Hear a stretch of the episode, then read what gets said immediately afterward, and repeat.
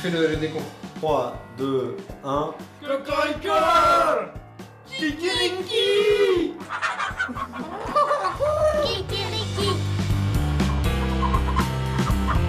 Grüß Gott, Sie hören jetzt Kikiriki, l'émission écologique franco-germanique qui ne se prononce pas comme elle s'écrit. Et dont de toute façon vous ne vous rappellerez pas du nom. Et Pour vous accompagner durant ces 54 prochaines minutes, vos poulettes à la taille de guêpe, j'ai nommé Karina Kohan. Et Elisa Amchin. Allez, rejoignez notre essaim, c'est parti pour le Les thème du jour. agriculteurs sonnent l'alarme, la situation est aujourd'hui dramatique, la surmortalité atteint des sommets et même si l'on parle de petits insectes, le problème n'a rien d'anecdotique et va bien au-delà de menaces sur la production de miel. Ce sont des écosystèmes entiers qui sont en péril aujourd'hui. La pollinisation. En butinant les fleurs, elles permettent aux plantes de se reproduire, qu'elles soient domestiques ou sauvages. Grâce à elles, ces plantes prospèrent, et nous avec.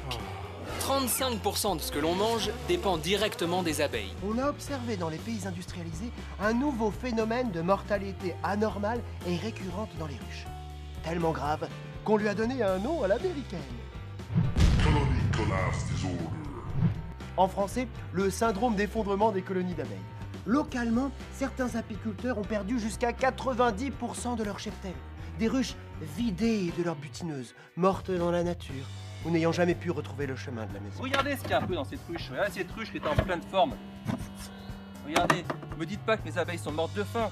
Tout ça, c'est du miel. Tout ça, c'est du miel. Ça, c'est du miel. Et voilà ce qu'on trouve à l'intérieur. Regardez ce qu'on trouve à l'intérieur. Des cadavres d'abeilles. Pourris. Des cadavres d'abeilles pourris, voilà pour le cri d'un agriculteur du Finistère. Une vidéo que vous avez peut-être vue, elle a beaucoup tourné sur les réseaux sociaux et il est loin, très loin d'être le seul à se plaindre d'une chute drastique de la population de ces ruches. Il en a perdu 7 hivers, 5 sur 7. Et l'Union européenne de réagir, une interdiction très attendue depuis longtemps vient de tomber. On dit adieu à trois pesticides néonicotinoïdes sur le sol européen. On en parle aujourd'hui avec notre invité. Merci à vous d'être à l'écoute de Kikiriki. Bonjour à tous et bonjour Karina. Salut Élise Alors aujourd'hui on vous emmène goûter le doux miel de lavande d'un apiculteur dinois. On part sur les toits berlinois écouter le bourdonnement des ruches de ville et le directeur scientifique de l'Institut de l'abeille Axel de Courty nous accompagnera tout au long de l'émission.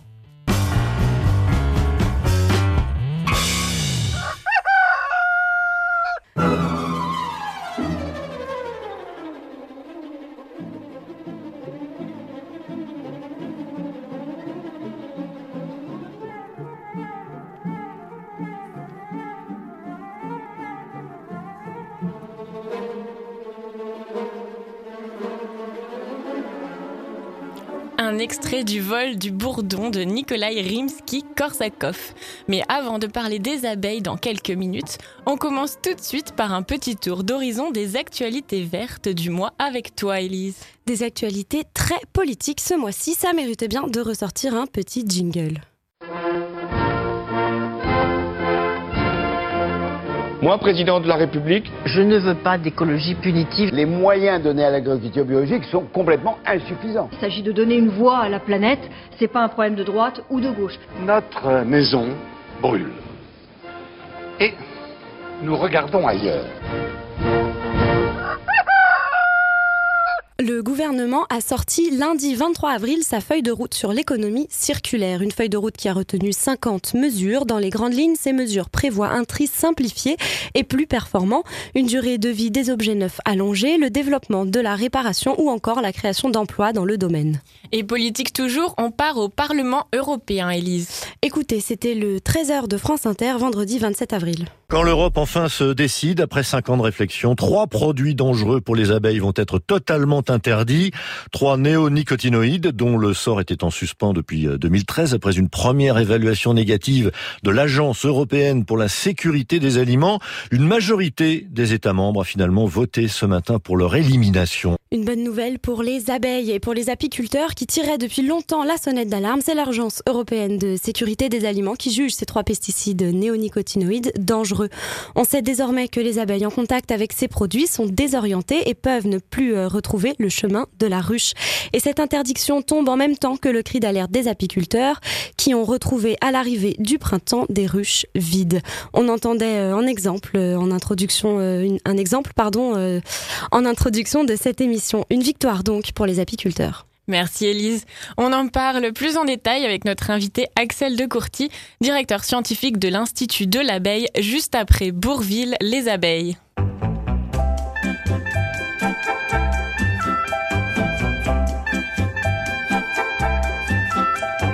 Les seins se gonflent et s'abandonnent à la caresse du printemps.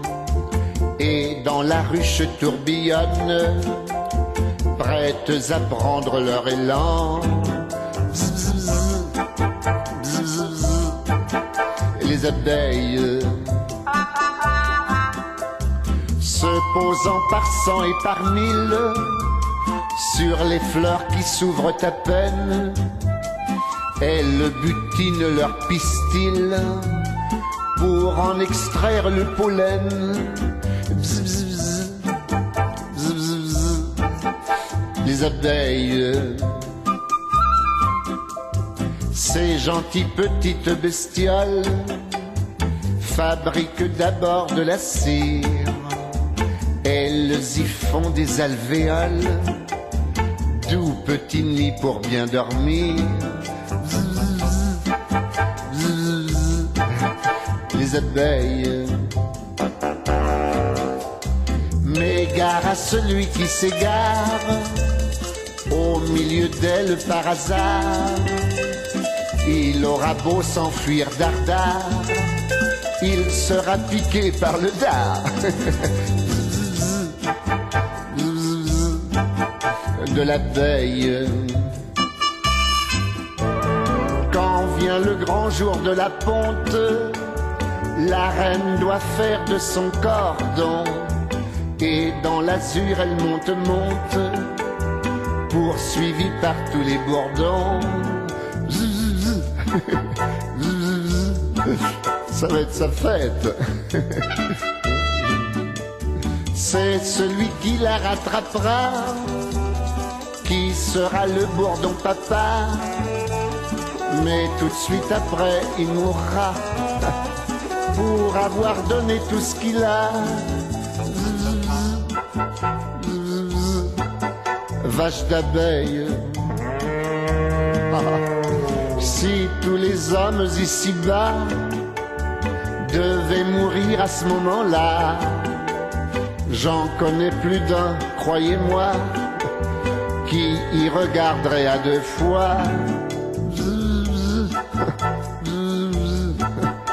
À d'autres. Heureusement que c'est pas demain la veille que les femmes deviendront abeilles. Dans ce cas, je dors sur mes deux oreilles et je dis miel aux petites abeilles. Pensez bien, moi, quand je suis avec ma fiancée, euh, je me fiche pas mal des abeilles. les abeilles. Je demande un peu. Enfin. Allez, à la ruche. À la ruche. Dans le monde, 300 000 colonies d'abeilles disparaissent chaque année. Cela représente 10 milliards d'abeilles qui meurent chaque année. Cette surmortalité est un fléau pour les apiculteurs. En France, on en compte 1000 de moins. Chaque année Sans les abeilles et leurs cousins bourdons, adieu pommes, poires, citrons, carottes, haricots, oignons ou encore amandes, entre autres. Entre autres, la précision est importante. Ce que DataGull nous explique ici, c'est qu'une très grande majorité de notre alimentation dépend de la pollinisation des abeilles et des bourdons. Mais pas seulement notre alimentation. N'oublions pas que les autres plantes, celles que nous ne mangeons pas, sont elles aussi en grande partie pollinisées par les abeilles. Et donc la nourriture des animaux est également menacée par la disparition des abeilles. Donc la survie des espèces, animales comme végétales. Autant dire que le monde tel que nous le connaissons risqueront de changer légèrement une fois les abeilles disparues. Un bel exemple en Chine. Voyez-vous, ma petite Sophie, on se rend compte de l'importance des abeilles quand il n'y en a plus. C'est le cas en Chine, dans la province du Sichuan. Je vous y conduirai un jour. Là-bas, les abeilles ont presque complètement disparu. Du coup, les agriculteurs dans les vergers pollinisent à la main, avec des petits plumeaux trempés dans du pollen juchés sur leurs escabeaux comme des cons. Et le kiwi Sans les abeilles, les kiwis feraient des, des fruits minuscules, non commercialisables. C'est le cas de la plupart des arbres fruitiers. Leur rendement serait divisé par 1000. 80% des végétaux disparaîtraient. Ah oui, et pour cause. Seuls 25% des cultures dans le monde ne dépendent pas des insectes pollinisateurs. C'est très peu. C'était un extrait du professeur Feuillage, bien sûr. On enchaîne avec quelques chiffres de DataGull bien plus parlants qu'un long discours sur l'état de la situation. Ces dernières décennies, les abeilles ne sont plus au top. Aux États-Unis, 35% des ruches disparaissent chaque année. En Europe, 24% des différentes espèces d'abeilles domestiques sont menacées d'extinction. En France, depuis 1995, 300 000 ruches périssent chaque année. La production de miel national est passée de 33 000 tonnes à 10 000 tonnes, moins 70%. Une hécatombe. Les raisons de cette hécatombe sont multiples, les conditions climatiques, les prédateurs naturels ou encore la monoculture, comme l'explique le professeur Feuillage. Comme nous, les abeilles ont besoin d'une grande diversité alimentaire pour garantir leur bonne santé. Dans la nature originelle, elles ont le choix entre des centaines, voire des milliers de fleurs à butiner. C'est cette variété de pollen qui renforce leur défense immunitaire. Malheureusement, dans le monde entier, dans les zones agricoles, on ne cultive parfois que des milliers d'hectares d'une seule plante. Alors ça donne des milliers d'hectares de colza par-ci, des milliers d'hectares de tournesol par-là. C'est ce que l'on appelle la monoculture. Les abeilles ne peuvent alors butiner qu'un seul type de plante. C'est comme si nous, on bouffait des patates toute l'année. Mais le pire, c'est que quand les champs sont récoltés, il ne leur reste plus aucune fleur nulle part pour se nourrir. Croyez-le ou non, l'une des causes de mortalité des abeilles, ce sont les mauvaises pratiques en apiculture. Mais c'est incohérent. Mais la première cause reste les néonicotinoïdes, un nom joyeux censé assurer de meilleurs rendements pour les cultures, pas pour les abeilles. En butinant les fleurs, elles absorbent ces produits qui attaquent ensuite leur système nerveux. Progressivement, elles perdent tout sens de l'orientation et ne retrouvent plus la ruche. Parfois, elles ne retrouvent même plus ce qu'elles doivent butiner. En éradiquant les coquelicots et autres soi-disant mauvaises herbes, les pesticides, comme le Roundup signé Monsanto, suppriment leur alimentation naturelle. L'arrachage systématique des trèfles a par exemple entraîné la disparition de 80% de la population du Bombus culumanus, un bourdon autrefois très répandu en Europe. L'apparition des néonicotinoïdes dans les champs français coïncide avec les premiers signes de dégradation des ruches. Kikiriki. That sounds that sounds funky.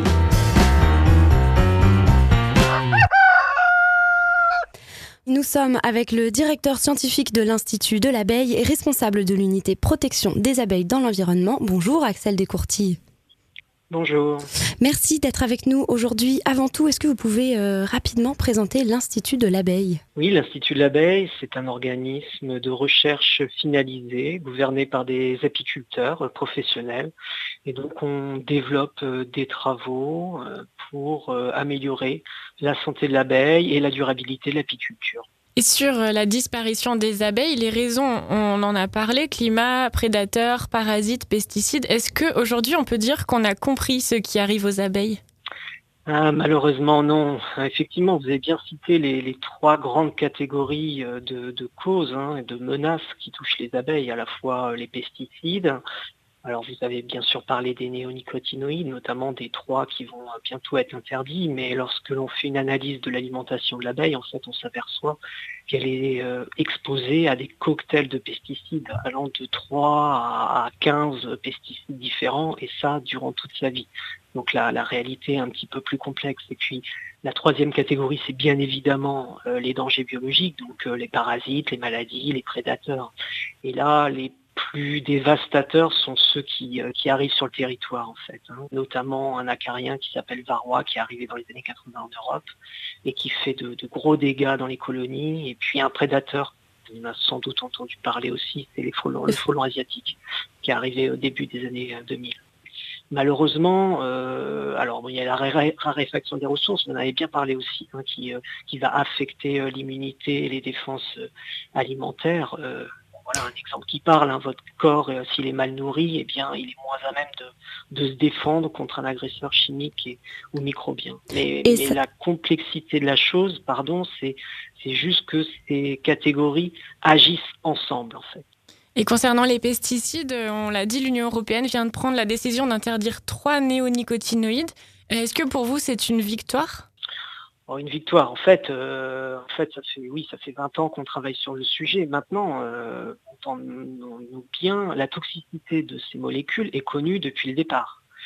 euh, nos connaissances ont finalement plus révélé la rémanence de ces molécules dans l'environnement, donc des choses qui, étaient plutôt inattendues, c'est-à-dire le fait que euh, on puisse retrouver ces molécules dans le nectar et dans le pollen euh, pendant presque toute la saison ou dans des plantes qui sont non euh, traitées par ces molécules, euh, qu'elles soient cultivées ou qu'elles soient sauvages, hein, même sur des plantes sauvages. Donc c'est plutôt la diffusion de ces molécules-là dans l'environnement et le fait que l'abeille soit exposée à de faibles euh, quantités de ces molécules, mais de façon prolongée, et les effets que cette, que, cette exposition chronique provoque, qui est là, voilà, le, cœur des travaux depuis, depuis 20 ans. Mais sinon, la toxicité de ces molécules, elle est connue depuis 20 ans. Mais est-ce que cette interdiction euh, venant de l'Europe va avoir, selon vous, des, des, répercussions positives sur les populations d'abeilles? Ah bah oui, on peut, on, on peut l'espérer. Disons voilà. Après, euh, après, il faudrait pas croire que euh, pour cela, on va résoudre tous les problèmes des abeilles. Comme je le disais, il y a quand même, on a quand même trois catégories euh, majeures de, de, de menaces. même les pesticides il y, a des, cocktails de pesticides qui vont, euh, qui vont toucher euh, les abeilles. Si vous regardez euh, précisément les analyses, il y a voilà, il, y bien d'autres produits que les néonicotinoïdes. Hein. Il y a toute une partie d'abeilles qu'on ne connaît pas du tout, les abeilles sauvages. Est-ce qu'il y en a beaucoup par rapport aux abeilles domestiques? Ah oui, bien sûr, oui, oui. Alors, par exemple, en France, euh, l'abeille domestique, c'est une espèce. Et puis, euh, les abeilles sauvages, on estime à à peu près 1000 espèces en France. Euh, donc il y a plus d'abeilles sauvages que d'oiseaux. Voilà. Et, et, à travers le monde, on estime à 20 000 espèces d'abeilles sauvages. Donc effectivement, il y a une diversité qui est sur, sur nos territoires, qui est absolument essentielle pour la pollinisation. Vous en avez mmh. parlé. Pollinisation de nos cultures, mais aussi de, de nos plantes sauvages. Et c'est un monde plutôt, oui, silencieux, discret, qu'on connaît peu. Et elles aussi, leur population diminue oui, oui, tous les, inventaires faunistiques sur les abeilles sauvages vont dans le même sens. Il y a vraiment une érosion de la biodiversité euh, des, euh, abeilles sauvages.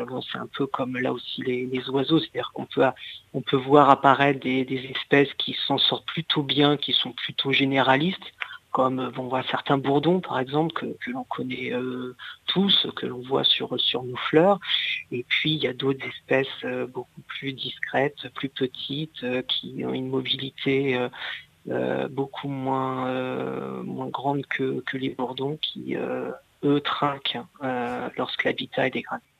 Et est-ce que vous pensez que la disparition totale des abeilles peut devenir une réalité prochainement? Aux États-Unis, une étude parle de 2035 Oh, j'ai du mal à me projeter euh, autant. Bon, euh, je, je, je, bon, l'abeille domestique déjà est élevée par l'homme, donc elle peut pas disparaître. Donc déjà, l'abeille domestique, elle, elle n'est pas menacée, même si l'abeille domestique, elle n'est pas menacée. Pourtant, on voit bien ah, que les est... ruches se, se, vident. Il y a des... Oui, oui, bien sûr, il y a des pertes, mais, mais on ne peut pas dire que c'est une espèce en voie de disparition. Écologiquement, les apiculteurs maintiennent en fait mm -hmm. euh, les populations d'abeilles à grands coups d'élevage. Donc l'apiculture a énormément évolué euh, depuis euh, ces 20-30 dernières années euh, à cause des lourdes pertes que les apiculteurs subissent. Donc ils élèvent beaucoup plus, ils sont obligés d'élever beaucoup plus de, de population d'abeilles. Donc l'abeille domestique, elle n'est pas en voie de disparition comme des abeilles sauvages qui, mm -hmm. elles, par définition, ne sont pas élevées par l'homme. Euh, voilà. Et, et, elles, effectivement, il y, a des, il y, a des, espèces qui ont disparu, il y a des espèces qui disparaîtront euh, dans, les, dans les prochaines années, oui. Allez, on part tout de suite dans les montagnes du sud de la France. On te suit, Karina, dans ta promenade. Tu as voulu savoir comment vont les abeilles et les apiculteurs. Oui, Élise, et pas dans n'importe quelle montagne. Ambiance. Rajouter quelques cigales par-dessus, s'il vous plaît, à la technique Euh, C'est à peu près ça. Les Préalpes, mon cœur s'emballe. Chaque année, je vais à Digne-les-Bains, dans les Alpes de Haute-Provence, et j'en reviens avec les bras remplis d'énormes pots d'un miel de lavande absolument délicieux.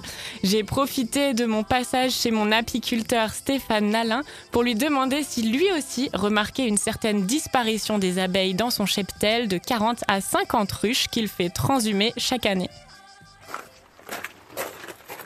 Vous voyez déjà de- dessus, c'est- ça c'est pour l'isolant. Après il y a ce qu'on appelle un couvre-cadre là qui est là. Ben là j'avais encore un cadre dedans. tiens. Voilà. Et après, ça c'est une, ça, colonie qui était orpheline en fait. Il n'y avait que des mâles dedans. Ah, ouais. Voilà. Donc voilà en fait les, comment ça se présente en fait. Au début on leur met juste une feuille au fond. Et là elles vont faire la 3D en fait, elles vont construire tout ça. Et en fait c'est à ce moment-là qu'on va apporter du sucre. Parce que souvent ils disent ouais les apiculteurs ils mettent du sucre et tout. Mais en fait on met du sucre au printemps pour qu'elles construisent la cire. Parce qu'en fait pour faire un kilo de cire, il leur faut 10 kilos de miel. Donc c'est énorme.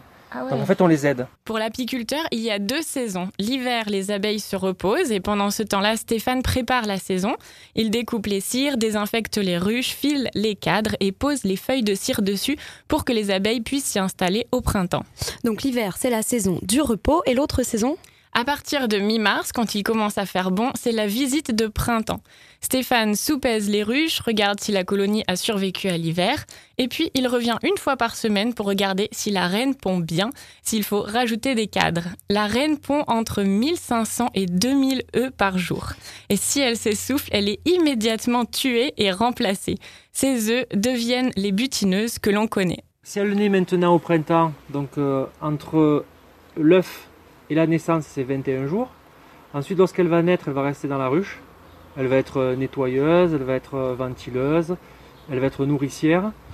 À la fin et en fin de vie, après, elle va être, euh, elle va être butineuse. Et c'est à ce moment-là qu'elle se fatigue vraiment. C'est à ce moment-là qu'elle va, qu'elle va en fait, ben, elle va mourir après. hein. Au bout d'un moment, elle va s'épuiser et mourir. Et donc ça, c'est le, on va dire le, le cycle classique, quoi, hein, de l'abeille qui va naître maintenant au printemps. Et le printemps, c'est aussi la saison de la récolte de printemps où les Tu abeilles. prends son accent. Le printemps il m'a, emmené dans son monde où les abeilles butinent un peu tout ce qu'elles trouvent pour faire le délicieux miel de garrigue. Miam, miam, miam, miam, miam. Et ensuite, qu'est-ce qui se passe? Et ensuite, une partie du cheptel est transportée en altitude pour fabriquer le miel des Alpes. C'est la fameuse transhumance. Et puis en juin, les colonies les plus fortes sont amenées sur les plateaux de lavande de Valençol ou de Banon pour faire le miel de... De lavande. Exactement. Ça, c'est ce qu'on appelle les cadres de corps qui sont au bas de la ruche, toute la partie basse. Et après, on a les cadres de hausse, la partie hausse qui est en fait le réservoir à miel. En fait. Le réservoir à miel, il est deux fois plus petit que je vous en montrer là-bas. C'est deux fois plus petit au niveau hauteur, et c'est là qu'on va récolter le miel en fait. C'est-à-dire que tout ce qui est en bas, c'est pour elle. Tout ce qu'on va retrouver dans la partie basse, on leur laisse pour elle. Et ce qui va être euh, au-dessus, c'est le miel qu'on va récolter en fait. Et à l'automne, la colonie fait ses réserves pour passer l'hiver. Stéphane reprend alors son travail d'entretien hivernal et conditionne le miel pour la vente. Ah, ici, c'est là où vous préparez le miel? Bon, la miellerie, elle sert surtout à conditionner en fait. Là, là il y a les- le conditionnement là-dedans, dans les, dans les, to- dans les- ça s'appelle des maturateurs en fait. Donc là, le miel il est tiré et mis en pot à partir de là. Ça, là, c'est un peu de mousse, ce qu'on donnait en partie supérieure de, de maturateur. Toujours un peu de mousse qui se forme quand on, extrait en fait. Donc là, en fait, je tire, il y a les différentes qualités, le miel des Alpes. Ça, c'est le lavande. Et ben là, c'est le lavande aussi parce qu'il y avait deux qualités de lavande. Et là, il y a le garrigue qui est dans, celui-là. Et en fait, quand on il y a l'extracteur qui est là-bas, alors faites attention, c'est un peu coulé là-bas, il y a un peu du miel là. Là, c'est l'extracteur en fait. L'extracteur, lui, le principe, c'est qu'il tourne.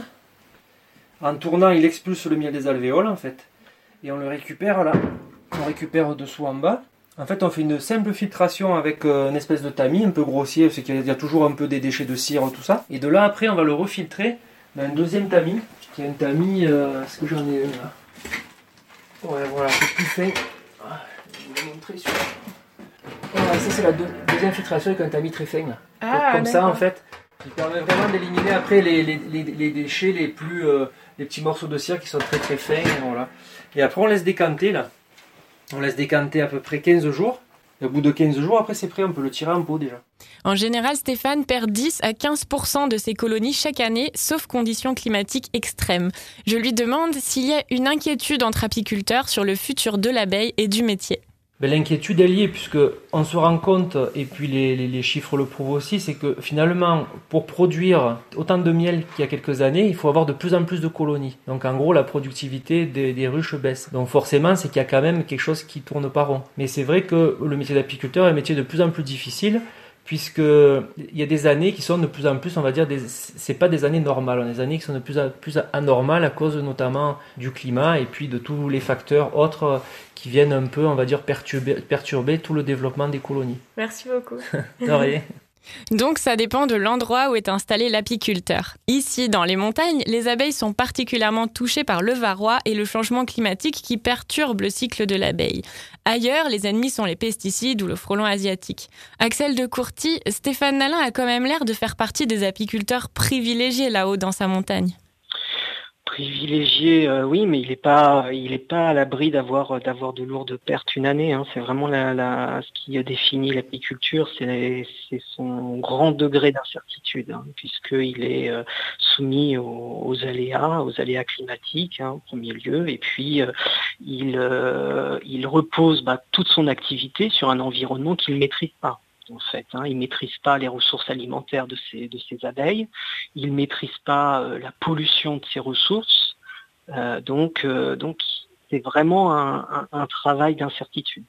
Axel de Courty, est-ce que euh, on peut parler rapidement de la transhumance? Est-ce que se, se déplacer comme ça avec euh, ces ruches, c'est bon pour les abeilles? C'est pas un peu stressant? Ça peut être stressant dans certaines conditions, euh, voilà, mais si, elle- si la transhumance est effectuée dans les bonnes pratiques apicoles, normalement il n'y a pas de, il n'y a pas d'effet sur les sur les colonies. Et ça peut leur permettre, euh, j'imagine aussi, de, de butiner des, des- du pollen différent. Exactement. En fait, il vaut peut-être mieux parfois euh, transhumer pour aller chercher des ressources alimentaires et donc euh, renforcer euh, la santé de ces colonies, plutôt que bah, voilà, de faire subir une carence alimentaire à ces abeilles, voire d'être obligé de les nourrir avec des, des substituts alimentaires. Et nous partons maintenant en Allemagne. On retrouve notre reporter Sophie qui vit à Berlin comme environ 4000 colonies d'abeilles. Elle a rendu visite à deux apiculteurs qui montent quelques escaliers pour voir leurs ruches. In einem unbekannten Land, vor gar nicht allzu Zeit, war eine Biene sehr bekannt. Von der sprach alles weit und breit. Und diese Biene, meine, nennt sich Maya. Tous les enfants allemands connaissent cette chanson sur la fameuse abeille Maya, star d'une série télé des années 70.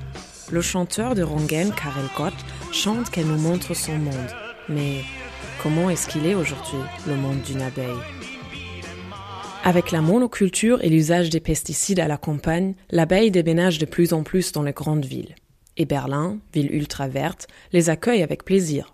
Urban Gardening sur le Grand Frisch comme au Prinzessinnengarten à Kreuzberg ou sur le Tempelhofer Feld, l'ancien aéroport, est très à la mode et souvent combiné avec l'apiculture. Les initiatives donnent même des cours aux écoles ainsi qu'à toute personne intéressée et montrent comment aider les abeilles par diversifier son jardin. Mais outre les jardins, il y a aussi d'autres lieux où l'on peut trouver des colonies d'abeilles. Les toits. Souvent oubliés et non utilisés, ils sont pratiques pour l'apiculture. L'initiative Berlin Summt, Berlin bourdonne, par exemple, essaye de développer une autre vision d'une ville vivable. Ils travaillent ensemble avec des grandes entreprises pour faire du travail pédagogique et pour installer des ruches sur leur toit. Michael Stürenburg entretient cinq ruches sur le toit du théâtre Deutsches Theater. Einstellung. Il y a une sorte de solidarité au sein de la population. Tout le monde a entendu parler de ce problème et ça intéresse donc les gens. Il y a aussi le fait que je vends une partie du miel directement ici, dans la boutique du théâtre, avec son étiquette. Et ça, ça fait la promotion de notre miel et de nos ruches. Et puis, c'est bien plus attractif qu'un stylo. Pour les abeilles qui sont extrêmement flexibles, leur nouvelle maison au deuxième étage ne pose pas de problème. Selon moi, non. Il n'y a pas vraiment d'inquiétude à avoir. Parce que les abeilles sont flexibles et que ce sont des insectes proches des arbres. Elles ont l'habitude de l'auteur. Monter au deuxième étage, ce n'est pas vraiment un problème. En plus, elles y sont protégées du soleil et du vent. C'est merveilleux. Aujourd'hui, les abeilles ont des visiteurs particuliers. Le Deutscher Naturschutzring, la fédération des organisations allemandes de la défense de la nature et des animaux, a lancé une conférence de presse pour présenter un programme d'action pour la protection des insectes qui va être envoyé au gouvernement. Leur demande pas seulement l'interdiction des pesticides, mais une réforme de l'agriculture en général. Après la conférence, Michael Sturenburg guide le groupe de représentants du Naturschutzring et reporter dans le couloir du théâtre jusqu'au toit. En fait, on se promène dans les couloirs du monde du théâtre. C'est magnifique pour moi de traverser ces couloirs accompagnés du monde des abeilles. Ça crée des échanges. Les personnes demandent, par exemple, c'est quoi ces caisses Qu'est-ce qu'il y a là-dedans C'est une très belle rencontre. Les abeilles permettent aux gens de se redécouvrir. C'est très beau. Au deuxième étage se trouve une chaufferie. Derrière une petite porte donnant accès à un espace à ciel ouvert se trouve la ruche, entourée par de murs de béton. Rien de spécial. Avec mes abeilles, je vais aussi sur d'autres toits qui sont bien plus beaux, où on a une vue gigantesque de partout sur la grande ville. C'est fantastique. Ici, euh, ce n'est pas le cas, et cette pièce n'a rien de particulier. Mais là où je veux en venir, c'est qu'on peut quand même rêver sur ce toit avec les abeilles. Quand on imagine qu'au milieu d'une ville vieille de quelques centaines d'années, les peuples d'abeilles ont toujours existé depuis des centaines de millions d'années. Donc c'est une rencontre magnifique entre l'homme, la ville en tant qu'espace culturel et la nature. On peut rêver sur ce toit et rêver aussi d'un futur possible pour la ville. Malheureusement, il commence à pleuvoir, mais l'apiculteur va chercher un rayon pour montrer au groupe quelque chose de spécial, la naissance d'une abeille. Ici, on voit comment la capsule a été ouverte et comment une jeune abeille en sort. Ici et ici. Vous voyez ce fourmillement? Michael Sturenburg est devenu l'apiculteur par la passion. Il y a longtemps, il a vu un reportage sur un vieux monsieur qui était l'apiculteur sur le toit de l'Opéra Garnier à Paris. Ça lui a beaucoup inspiré.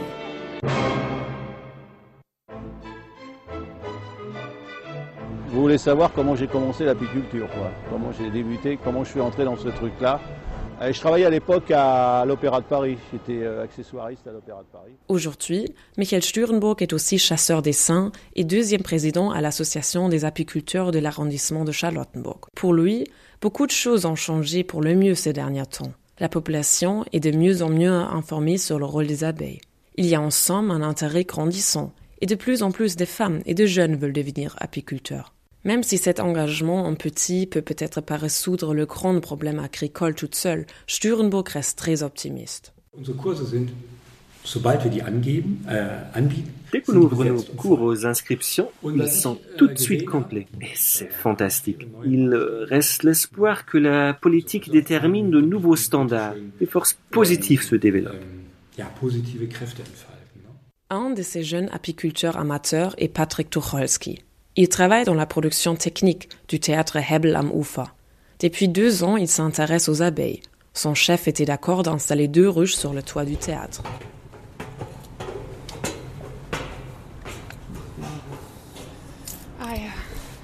J'en ai deux là et deux là. Deux ruches.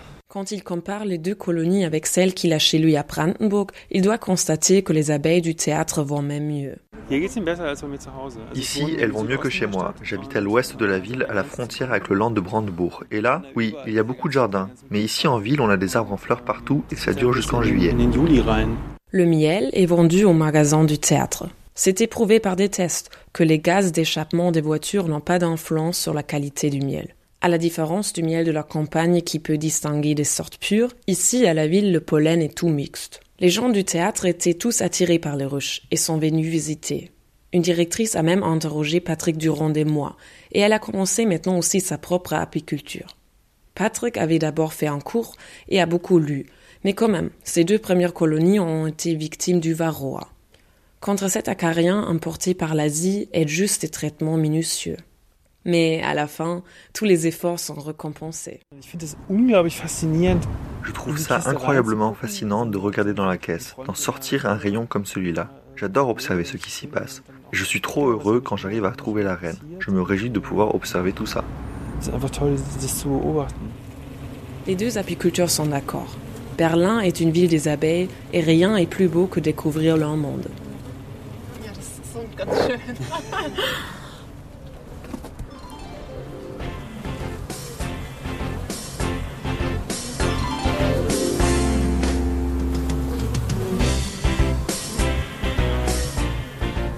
Merci Sophie. Alors ça, c'est de l'apiculteur enthousiaste.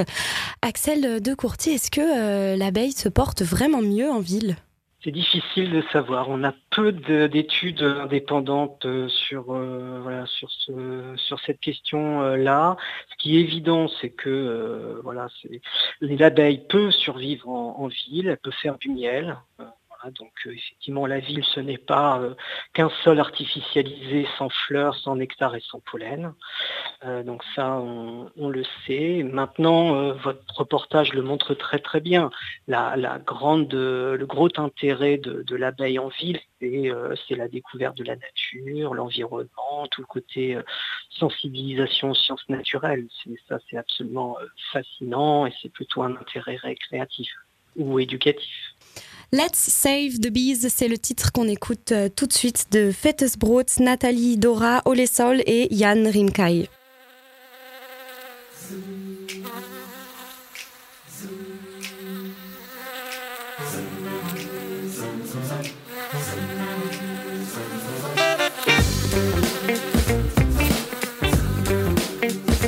Hey, es gibt eine Sache, die mich anpisst. Hast du gewusst, dass die Bienenwelt krank ist? Und wenn das für ihren harten Job der Dank ist, dann pass mal auf, wer als übernächster dran ist. Denk zum Beispiel mal an unsere Lebensmittel.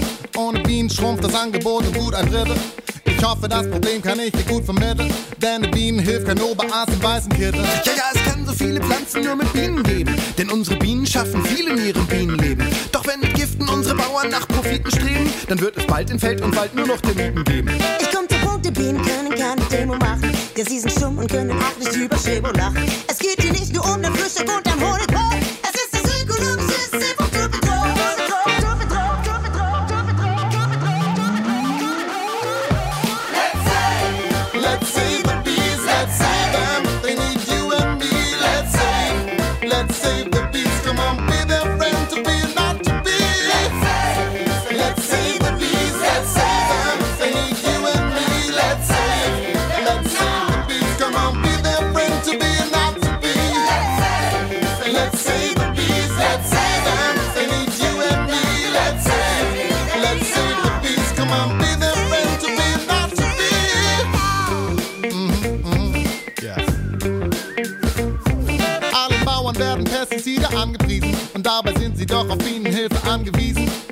Lage ist verzwickt und eine Paradoxe.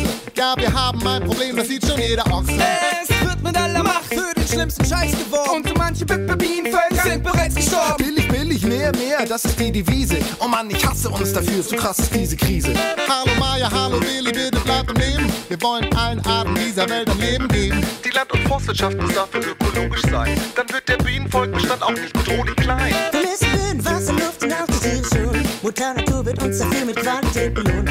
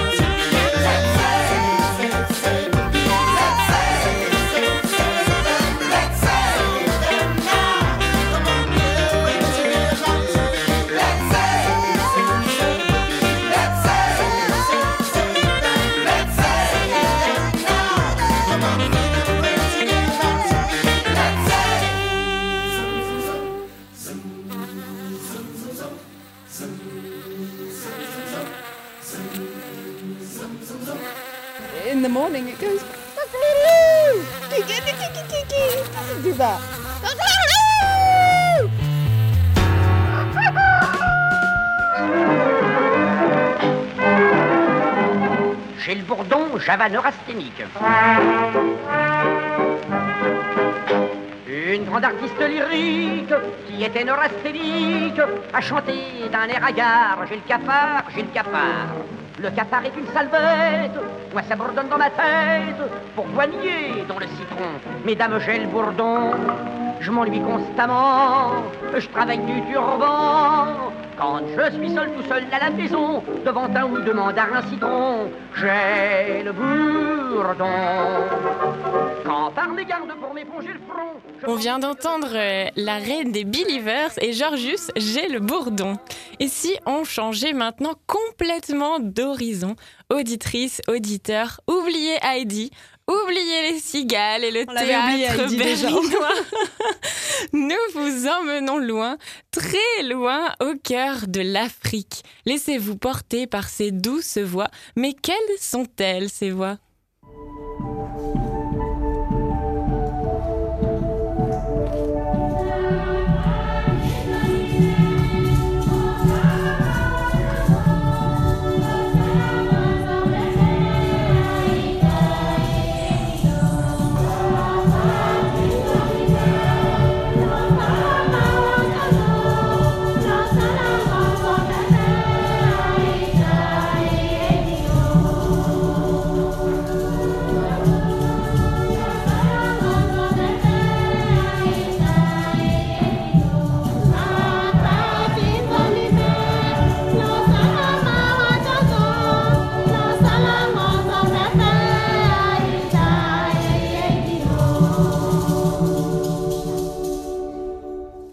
Merci Mélanie Pinet de nous avoir bercé en enregistrant un chant traditionnel du peuple pygmée en, en Centrafrique.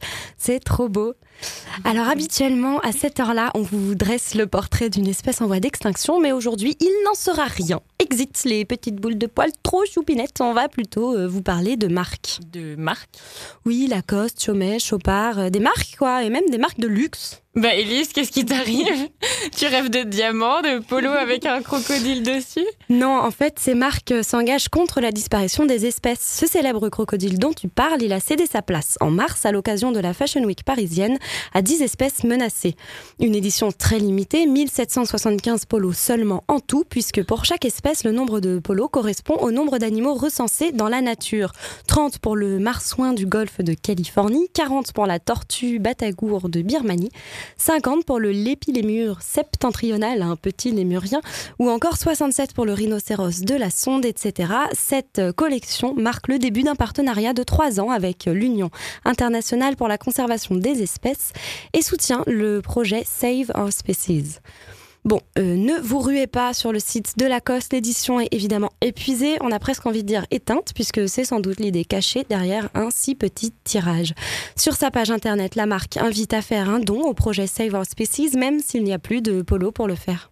Et puis tu nous citais aussi deux bijoutiers, Elise, euh, Chaumet et Chopard Oui, à chaque marque son animal fétiche. Pour Chopard, c'est le tigre. Le bijoutier s'était engagé auprès du WWF. Leur objectif doubler le nombre de tigres d'ici à 2022, la prochaine année chinoise euh, du tigre. Et Chaumet, je te le donne en mille, Karina s'est engagée pour les abeilles. Exactement. C'était leur animal de prédilection déjà avant leur partenariat avec Terre d'abeilles entre 2009 et 2015. La maison Chaumet s'engage par ailleurs à des pratiques sociales et environnementales responsables. Et ce n'est pas la seule. Les joailliers semblent se responsabiliser. Euh, J'avais juste envie de le rajouter. Tant qu'à faire, allez, on reste dans la protection des abeilles. Ba, be, bi, bo, bu. A-E-I-O-U. Articulation. Articulation. Petit pot de beurre. Quand des petits pots de beurre en riz, ratu. Articulation. Fausse facture falsifiée pour s'en foutre plein les fouilles. A-E-I-O-U, articulation, A-E-I-O-U. Minus moutons en masse, minables et immatures, je vous méprise et vous emmerde. A-E-I, peuple, peuple, populace, pite troupeau de pecnos. Pite troupeau de pecnos, tu pues pollues et me répugnes. Tu pues pollues et me. Attention, ça va être à vous dans 5 secondes, monsieur le ministre. Top antenne. Cette blague est très très nulle, mais elle nous faisait beaucoup rire. C'était bien sûr Didier, Didier Bourdon, Bourdon. des Inconnus. voilà, voilà. Alors, euh, on repasse aux choses sérieuses. Karina, maintenant qu'on a bien compris la situ- que la situation est catastrophique et qu'elle menace même notre propre survie, on fait quoi pour aider nos amis, les insectes hyménoptères de la superfamille des apoïdes? Eh bien, Elise, pour aider nos amis insectes hyménoptères de la superfamille des apoïdes, on mange bio et on n'utilise pas d'insecticides ou de désherbants. Ensuite, on peut aussi planter des mellifères. C'est leur grand kiff, les mellifères. Coquelicots, cardons, pervenches, faites-vous plaisir. Et pour les ruches euh, qu'on nous incite à construire dans nos jardins, c'est une bonne idée? J'ai posé la question à Stéphane, notre ami apiculteur, et il m'a expliqué qu'il faut faire attention, parce que les bourdons se baladent d'une ruche à l'autre et trimballent avec eux toutes sortes de parasites. Donc traitez vos ruches au moins en bio pour ne pas détruire celles de l'apiculteur qui travaille vers chez vous. Et puis, le top du top, achetez du bon miel. Mais comment choisir son miel, Stéphane Nalin? Alors en fait, ce qu'il faut déjà regarder, c'est savoir lire les étiquettes. La première chose, lorsque vous voyez euh, marqué dessus miel originaire et non originaire de la CE, là vous savez que c'est un miel euh, qui vient, on va dire, à allez, 90%, c'est du miel chinois. Donc là, déjà faire attention à ça. Vous savez que euh, lorsque vous avez cette, ce- cette mention-là, vaut mieux éviter. C'est du miel pas cher, mais on sait pourquoi. Ensuite, euh, ce qu'il faut regarder dessus, c'est miel récolté et mis en pot par l'apiculteur. Pas seulement mis en pot, c'est la garantie que le produit est produit par l'apiculteur, mis en pot et puis vendu par, par l'apiculteur. Ensuite, il y a la notion de miel crémeux, miel liquide et miel dur. Donc le miel crémeux, ce qu'il faut savoir, c'est un miel qui est travaillé, donc qui est travaillé mécaniquement pour le rendre crémeux en fait, pour qu'il soit plus agréable à, tartiner. En général, c'est pas forcément un gage de qualité non plus que le miel soit crémeux. Ensuite, ce qu'il faut regarder euh, dans les miels qui sont euh, liquides, en fait, la plupart du temps, c'est des miels qui sont pasteurisés. Seulement, la notion de pasteuriser n'est pas marquée. Il n'y a pas obligation de marquer que le miel est pasteurisé. Un miel qui est pasteurisé, c'est un miel où il va plus avoir de levure, plus avoir d'enzymes, c'est un produit qui est quasiment mort. Il y a tous les sucres dedans, mais tous les, toutes les, les enzymes, les levures, elles y sont plus. Et ça, il n'y a que vraiment le, petit producteur ou un producteur, on va dire, de, qui peut vous garantir que le produit, il n'est pas ultra filtré, qu'il n'est pas pasteurisé et que c'est son miel. Voilà, adoptez un apiculteur. Et par contre, euh, cherchez bien, si vous voulez du miel bio, le cahier des charges demande à l'apiculteur bio d'être à au moins 3 km de toute source de pollution. Résultat, sur les 50 000 apiculteurs en France, question pour un champion. Élise, combien en bio à ton avis? 12. non, un peu plus quand même. 24 680. Non mais sur 50 000, euh, quand même, Élise. Bon, et sur tes, solutions technologiques, Karina, on en est où pour euh, sauver les abeilles? Et oui, c'est l'heure de notre petite minute geek.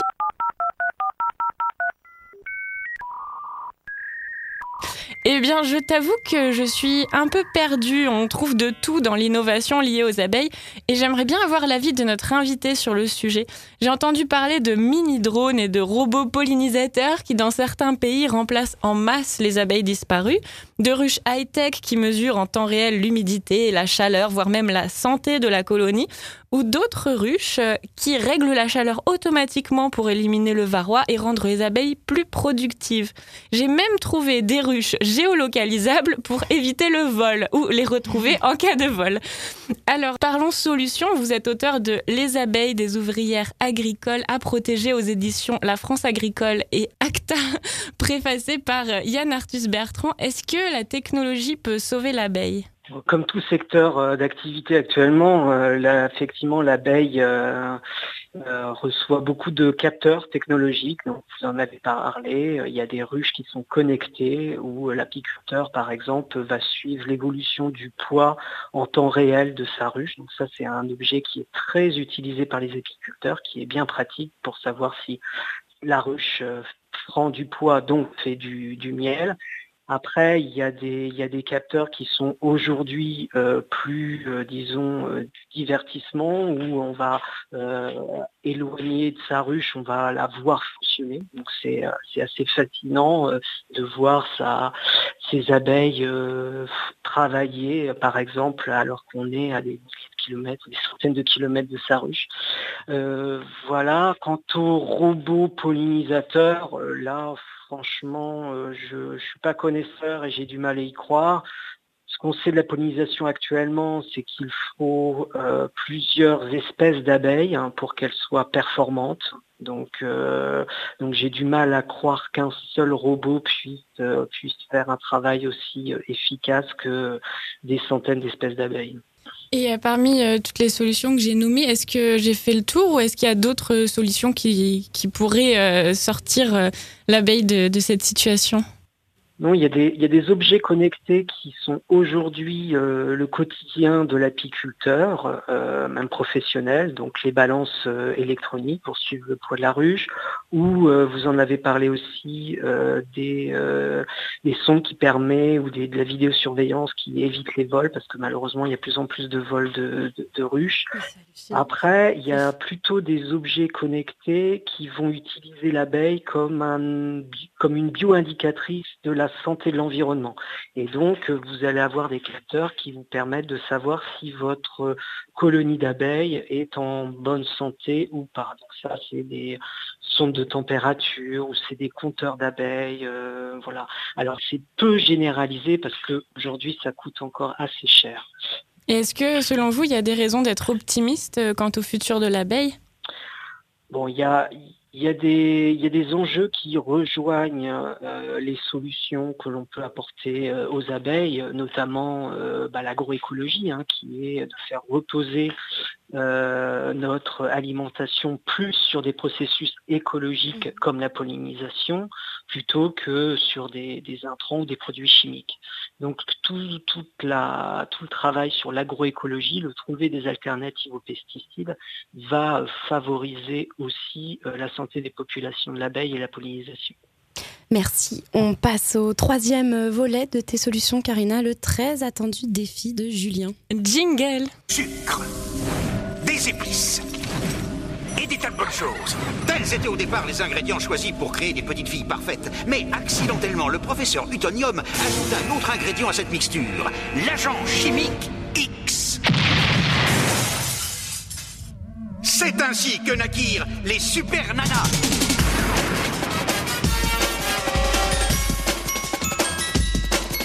Et ce mois-ci, on a demandé à Julien que faire pour sauver les abeilles. C'est hyper simple. Vous avez tous un balcon chez vous, euh, une fenêtre.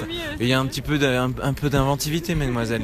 Je vous propose de récupérer une palette dans la rue, ou peut-être même des pots de fleurs que vous auriez récupérés avec euh, avec euh, des canettes de haricots. Vous allez voir, la mairie de Paris en ce moment, ils donnent des semences gratuites, des plantes mellifères. Ils donnent plein de choses pour faire pousser soi-même ses radis, des choses comme ça. Vous allez les voir. Il y a plein dans les maisons de, dans les arrondissements de quartier. Vous allez voir, il y en a plein qui sont mis à disposition gratuitement. Vous pourrez en planter de manière à ce que on y vient, les petites abeilles puissent se nourrir. Et voilà. Alors Julien, on est vraiment trop désolé, mais ni l'une ni l'autre, on a, on a pour le moment pas encore mis en pratique tes précieux conseils. Moi, j'ai une excuse, j'ai déménagé. Elle a déménagé hier même. Mais en tout cas, c'est prévu et on vous donne rendez-vous euh, sur les réseaux sociaux pour voir euh, ce qu'on aura fait pour appliquer le défi de Julien. Et on espère que vous aussi, vous nous écrirez pour nous montrer ce que vous faites pour les abeilles.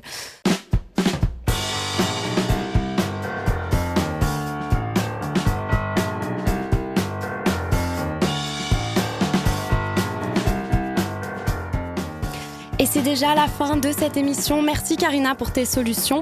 Merci à notre invité Axel de Courty d'être resté avec nous jusqu'à la fin. Merci à Sophie Neuil pour son reportage sur les toits de Berlin, à Johannes Bauer et Étienne pour nous avoir prêté leur voix suave, à Mélanie Pinet pour sa promenade parmi les pygmées de Centrafrique, à Benjamin Delfras pour son idée de chronique biodiversité et à Raphaël à la technique. Suivez-nous sur les réseaux sociaux, commentez, partagez Kikiriki, le podcast K-I-K-E-R-I-K-I. Ce magazine environnement a été réalisé avec de l'électricité renouvelable, à pied, à vélo et en transport en commun. Les journalistes ont été nourris localement, sans colorants, pesticides ni conservateurs. Salut à tous et à bientôt dans...